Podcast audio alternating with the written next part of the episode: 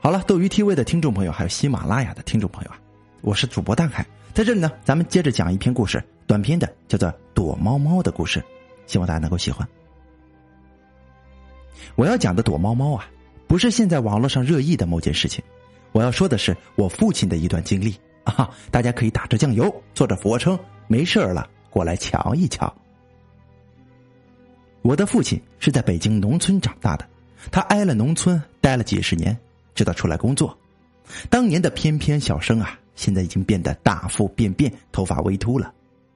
岁月真的是不饶人呐。那天我和我的父亲一起看相册，翻出了一张我在老家的旧照片。父亲仔细的端详了一番，然后笑着说：“啊，洋洋，你看，那时候啊就能看出你是个倔丫头来了。”我拿过来一看，相片里的我大概六七岁的样子，梳着两条乌黑的麻花辫没有刘海身上穿着土掉渣的粉色衣裤，旁边站着穿淡蓝色衣裤的我的表哥，我正揪着他的胳膊，绷着嘴，好像是在生气。照片的背景是奶奶的老家的屋子，屋前呢还有几棵梨树，花开得正艳呢。我笑着说：“还不是随您呐，得到您的真传啦。”哈哈，也是也是啊，你就随了我这臭脾气了。爸爸笑着抚摸了我的头。这张照片勾起了爸爸的回忆，他给我讲了年轻时他在农村的生活，其中还包括他那次不可思议的遇险经历。爸爸小时候是出了名的淘气，而且死倔死倔的，为这我奶奶没少生气呀，我爷爷没少拿皮带抽我爸爸，但是都不管用。我爸实在是不好管呢。在爷爷和奶奶的五个孩子里，他们最上火的就是我爸，最喜欢的也是我爸爸，因为我爸爸聪明啊，而且倔得有骨气。记得有一次，村子里啊一个小混混接住我的大爷，找茬要揍他。我大爷虽然年纪个子上都不吃亏，但是我大爷为人老实窝囊，所以就愣是让几个混混给打了。我爸爸刚巧路过。看见哥哥被打，就扑了过去。但是我爸比那个混混小很多，块头个头啊，都输了好大一截呢。没几下就被那几个人占了上风。眼见自个儿的亲弟弟为了自己要挨打，我那亲爱的大爷啊，哼，却在旁边站着瞅着呢，不敢上前呢。我爸一看我大爷不帮忙，自个儿也豁出去了，抓起一块石头就呼。那人见我爸急红眼了，没再纠缠，就走了。回家以后，我爷爷一见我爸的样子，就知道他又打架了。刚要揍他，我大爷支支吾吾的把事儿就说了。我爷爷听了以后火冒三丈啊，先把我大爷揍了一顿，边揍边喊：“我今儿个就揍你这个窝囊废，你看看小四儿。”那是唯一一次我爸爸打架没有被挨揍。我爸因为淘气和他的倔脾气和他的倔脾气闹出了好多的篓子，折腾的最凶的一次是一家人在吃饭，我爸吃饭没个样子，我爷爷让他用手扶着碗坐正了吃，可他偏不，我爷爷生气了，一筷子头就敲在他脑袋上，我爸可不干了，脸腾的一声就红了，他两手一扶桌子腿腰上一使劲呼啦一下子就把桌子给掀翻了。盘子碗碎了一地，一家人都愣住了。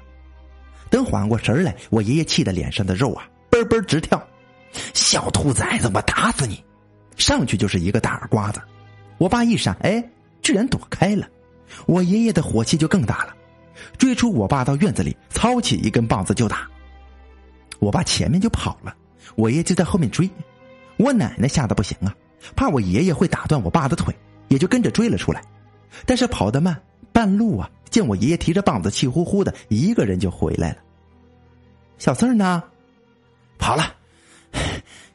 以后别跟我提他，我就当没养过。我爷爷撂下这句狠话，自己就回家了。我奶奶虽然担心，但是看我爷爷正在气头上，我爸还是不回来的好，所以啊，也没找我爸就回家了。心想啊，他肚子饿了，自己就回来了。话说方才我爸没命的往前跑，我爷爷在后面撵。我爸忽然想起了再往前，就是那座老屋了。那屋子不知打什么时候就废弃了，没人住。我爸撒丫子紧跑两步，一闪身就进了老屋的院子里。他三步两步的进了屋，左看右看，情急之下瞄到了一个大木箱，四角包着云彩形状的包边箱子上满是灰尘，没有上锁。我爸掀开柜子一看，哎呦，空的。他赶忙藏了进去，屏住呼吸，一颗心脏啊，狂跳不已。我爷爷在后面追着，眼看着我爸跑进了村里的那座废弃的老屋，他冲了进来，一不小心撞到了门框上的蜘蛛网，屋里一股子霉味儿。小三儿，你给我出来！小三儿，你别等着我找到你啊！我找到你，我就打断你的腿。屋里静悄悄的，我爷爷挨屋子里啊找了个遍，也没看见我爸的影子。一抬头啊，瞧见呢后窗户破了。这个小兔崽子，准是跳窗逃跑了。我爷爷呢，转过身去就往屋后追下去了。就这样，我爸成功的躲开了我爷爷的追踪，在那所老屋子里藏了起来。听老人们讲，解放前那所老屋里住着李婶和他的儿子。李婶的男人呢，到城里打工去了，一开始每年还回来一次，给娘俩留些钱。后来，接着两三年没回来，也没有寄过钱了。李婶呢，就托人打听，那人从城里回来，告诉李婶，她男人迷上了赌钱，为了躲债跑了。至于跑去哪里，就不知道了。李婶一听，当时就傻了。有那么一天，李婶卷了包袱皮儿，带着孩子去找她男人了，一找。就是几十年，再也没有回来，房子也就闲了下来。由于长时间的无人打理，而变得破破烂烂的。我爸见我爷爷走了，心里舒了口气。他从箱子里爬出来，擦了擦汗。屋子里啊，有一前一后两扇小窗，还算比较光亮。土炕上摆了一个农村常用的衣柜，地上是一张方桌，桌上放面镜子，镜面已经是满是污垢了，两把椅子，一条板凳，再有就是我爸刚藏身的那个大木箱子。哎，看来啊，今晚得在这儿过了。我爸正想着，坐在炕沿上晃悠着腿。天黑的很快，屋里渐渐暗了下来，四下里静悄悄的，只有偶尔飞过的鸟雀或天上的鸟呢，叫上这么两嗓子。我爸忍住饥饿，他估摸着时间，想等再晚一些就出去啊找点吃的。夜深了，借着从窗户照进来的小束月光，能看见屋子里的物件，但是并不真切。我爸想：哎，这回差不多了吧？家呢八成都睡了，出去找点吃的吧。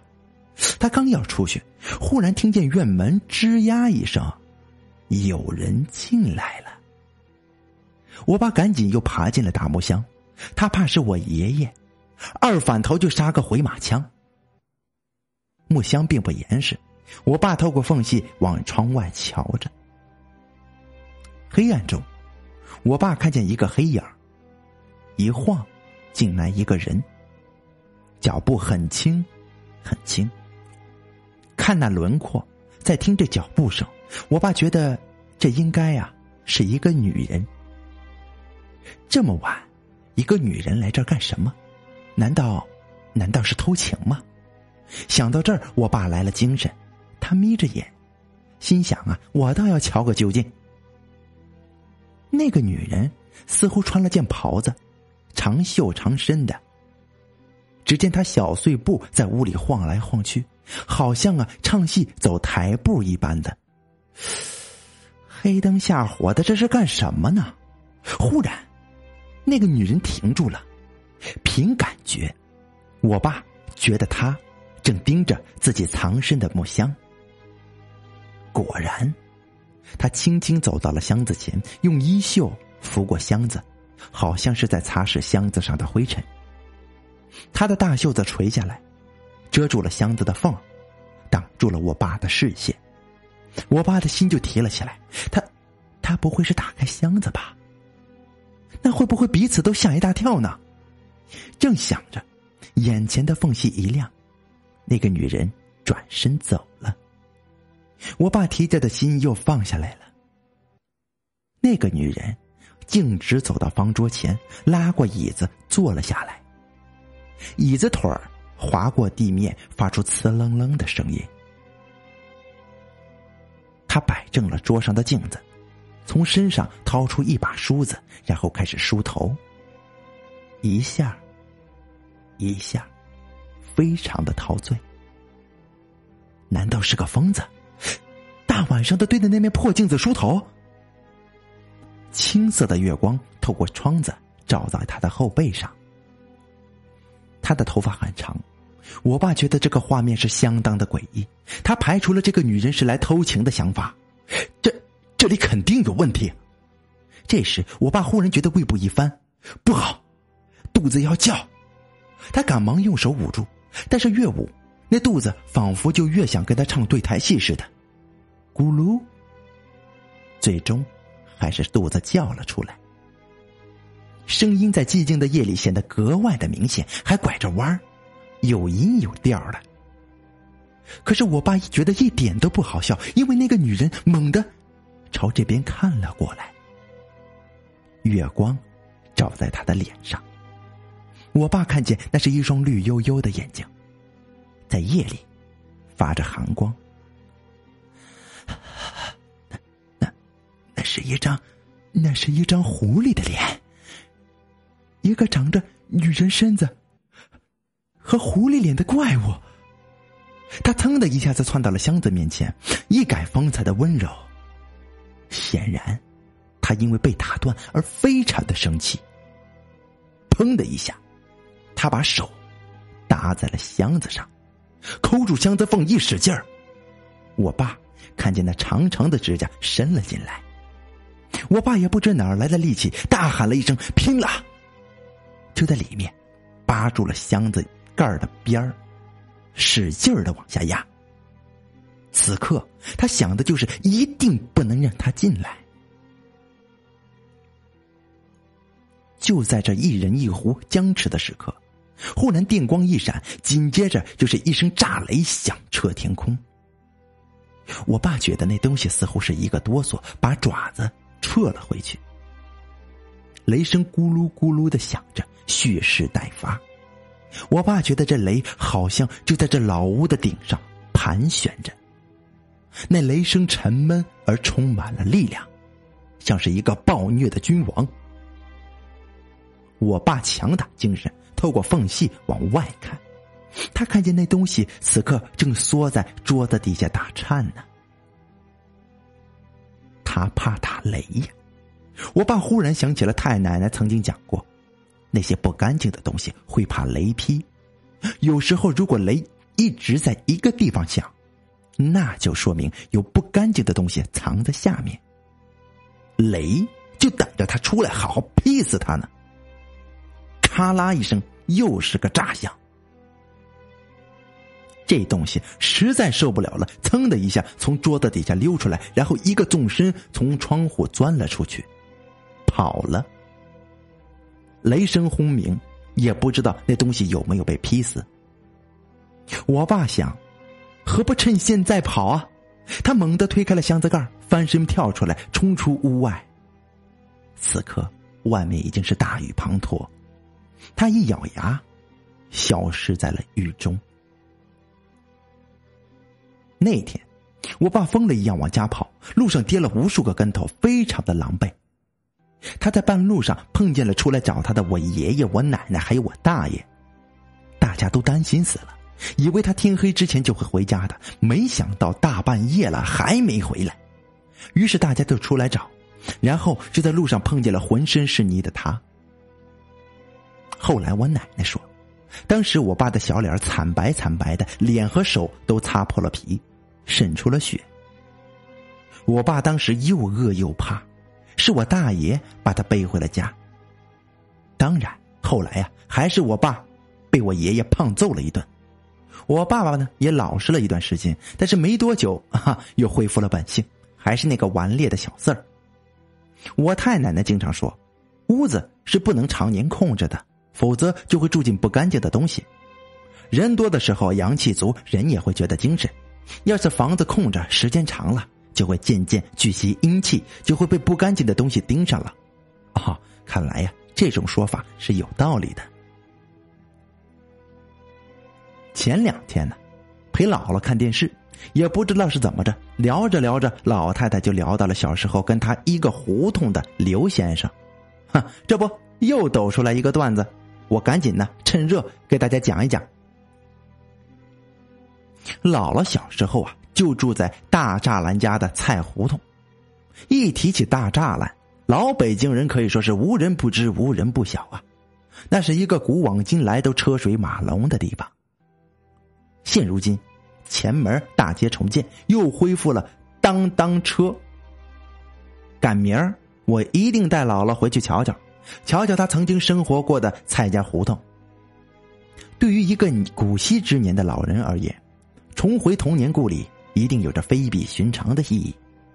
当初那些老邻居不知道都搬到哪里去了，好多人呢应该都不在了，这里面也包括刘先生。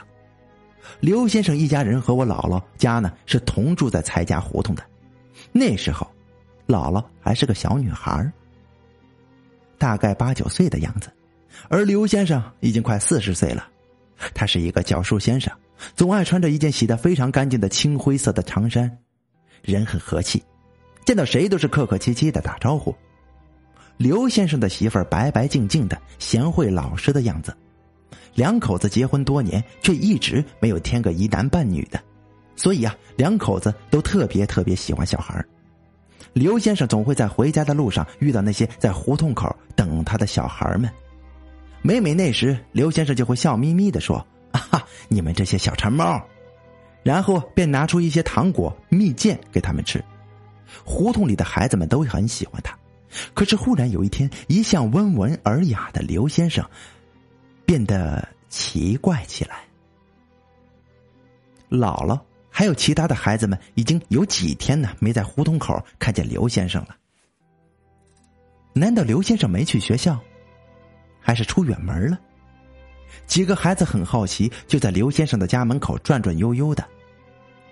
刘先生家的大门紧闭着，几个孩子不知道该不该敲门或者进去看看，正在犹豫着呢。吱呀一声，门开了。刘先生把头探出来：“过来，小华，哎，过来。”小华是姥姥的小名。刘先生探出半个身子，朝姥姥勾着手，示意他过来。几天没见了，刘先生瘦了一圈，眼眶发黑，目光呆滞，而且眼泪鼻涕一大把，好像抽了大烟一样。姥姥犹豫了一下，走上前去，其他几个孩子都在后面看着，站着不动。刘先生一把攥住姥姥的手腕子，吓得姥姥一个哆嗦。小华，拿着这个。刘先生往姥姥手里塞了一些钱，不多。相当于现在的几十块钱。姥姥疑惑的望着刘先生，不知道他要干嘛。小华，你帮叔啊去浮云楼买点酱肘子，叔馋得慌。刘先生看着姥姥，眼神急切，看上去非常的饿的。姥姥一愣，刘先生推了他一下：“快去，剩下的你们买糖吃。”于是我姥姥还有其他几个孩子就立马去了浮云楼。称了肘子也没有买糖，剩下的钱又给带了回来。回来的时候，刘先生家的门虚掩着，他人已经不在门口了。姥姥拿着肘子和剩下的钱敲了敲门，其他的孩子都已经散去了，无人应答。姥姥就推开门，一个偏身进去了。屋里光线不是很足，有些暗。姥姥以前来过好几回，但是都没觉得有这么暗的。东西摆放的也不整齐，一嗅鼻子，似乎还有一股子腥皂之气。姥姥不禁掩住了口鼻。啊，小华，嗯嗯，你回来了。刘先生从厨房，刘先生从厨房出来，一手一个馒头正啃呢，他和姥姥说着话，眼睛却是直勾勾的盯着姥姥手上撑的撑的那个肘子。那肘子包在纸里，但是却挡不住香味散出来。啊，呃，我我给您放在盘子里吧。姥姥一眼瞥见桌子上的空盘子，然后呢，把肘子放在了盘子里。哦，还有还有找给的零钱。姥姥伸手把钱递给刘先生，但刘先生好像没听见一样，抱起盘子就大吃大嚼起来，吧唧嘴的声音无比的响亮。姥姥只得把钱放在了桌子上，只一会儿，刘先生就把酱肘子给吃光了。然后他，他竟然兀自的舔起了盘子，这，这哪是平日里文绉绉的刘先生啊！姥姥打了个招呼，想赶紧回家，但是刘先生没有任何反应，依旧拖着两道鼻涕在那里舔盘子，不觉得让人想起了。市井流氓和无赖。姥姥回家以后，把这事儿给他妈说了，他妈妈也觉得奇怪，难道是刘先生病了吗？但是小孩子的话，大人终归是没有当真的。又过了几天，姥姥就被妈妈郑重的告知不要去刘先生那里了，说是刘先生得了传染病。但是姥姥对这种说法将信将疑。终于有一天。他听见胡同里两个老太太在聊天，说刘先生让脏东西给附了身了。期间，他媳妇请了大夫，但是不管用，西医也看了，说是癔症，简单的给开了些药，但依旧没有效果。刘先生的媳妇很担心，莫不是自己的男人疯了不成？后来，胡同里的住户们都知道刘先生病了，那天大家都挤到刘先生家。我姥姥趁他妈没注意，也跑过去看热闹。她也担心刘先生啊，希望他能够赶快好起来。只见刘先生一个人蹲在椅子上，鼻涕眼泪一大把，一副没有睡醒的样子。众人围在四周，胡同里的李大伯上前问道：“哎，你这是打哪来呀？”“啊哈哈啊啊！我我我我我打什么啊？来。”刘先生嬉皮笑脸的回答道：“众人就是一惊啊！刘先生是地道的北京人，现在却操着一口外地口音。哦，那你现在住哪儿啊？我啊，我住在烟筒里。嗯啊。李大伯抬眼一瞧房顶上的烟筒，他从人群里找了两个腿脚利索的，爬到了房顶，把烟筒拆下来一看，啥都没有。哼众人被这东西给耍了。你到底住哪儿？不管你住哪儿，你吃也吃了，喝也喝了，你就别糟践我们好人了。他是一个教书的，受不了这个折腾的。哼，我不管，我住的好好的，你们把我家给拆了，我没地方去。刘先生又阴阳怪气的说着，不依不饶的。你原来住在哪儿？我我就住在大树下面。大树下面，哎呦！李大伯忽然想起来，胡同口上个月建了一个厕所，那儿有一棵树碍事儿，就给砍了。听说当时砍了树，从里面跑出来一只小刺猬。啊，感情是刺猬得了道道了呀！他李大哥，这这可怎么办好啊？我们老刘他经不住这样折腾啊！刘先生的媳妇儿急得直掉眼泪。大妹子，你先别着急，容我想想办法。李大伯朝人群里望了望，一眼瞅见老方家的二小子铁蛋儿。这小子刚到十八岁，血气方刚的，平时也是个混不吝的主。铁蛋儿，哎，过来！李大伯一直铁蛋叫道：“哦啊，干嘛？李叔？”铁蛋从人群里挤了出来，几步就走上前了。你小子还是童子吧？哎，瞧您说的，是啊，那就好，来骂他啊！我叫你骂他，什么难听骂什么，这脏东西最怕骂了。找个阳气足的一骂，兴许能好使。快骂，使劲的骂！得嘞，您瞧好吧，您呢？铁蛋挽了挽袖子，走到刘先生跟前，上来就妈了个逼的。这铁蛋也真是不负众望，一堆的脏话像连珠炮似的脱口而出。李大伯心里想：这铁蛋还真他妈的能骂出花来了。只见刘先生的脸涨得通红，一会儿用手捂着耳朵，一会儿又捂着脸，嘴里不住的喊：“哎呦，哎呦，声音真难听，嗯嗯，真难听啊，燥死了啊，燥死了！”众人不觉称奇，哎，这招还真是管用啊！那你还不快走啊？我不走，我走，快走！回头再找个地方给你打个窝，不许再害人了。就这样。众人呢，连哄带骗的又骂走了那只刺猬。刘先生回过神来以后啊，对之前发生的事情一概不知。他大病了一场，卧床将近一个月。等他能上班的时候啊，都已经是三个月以后了。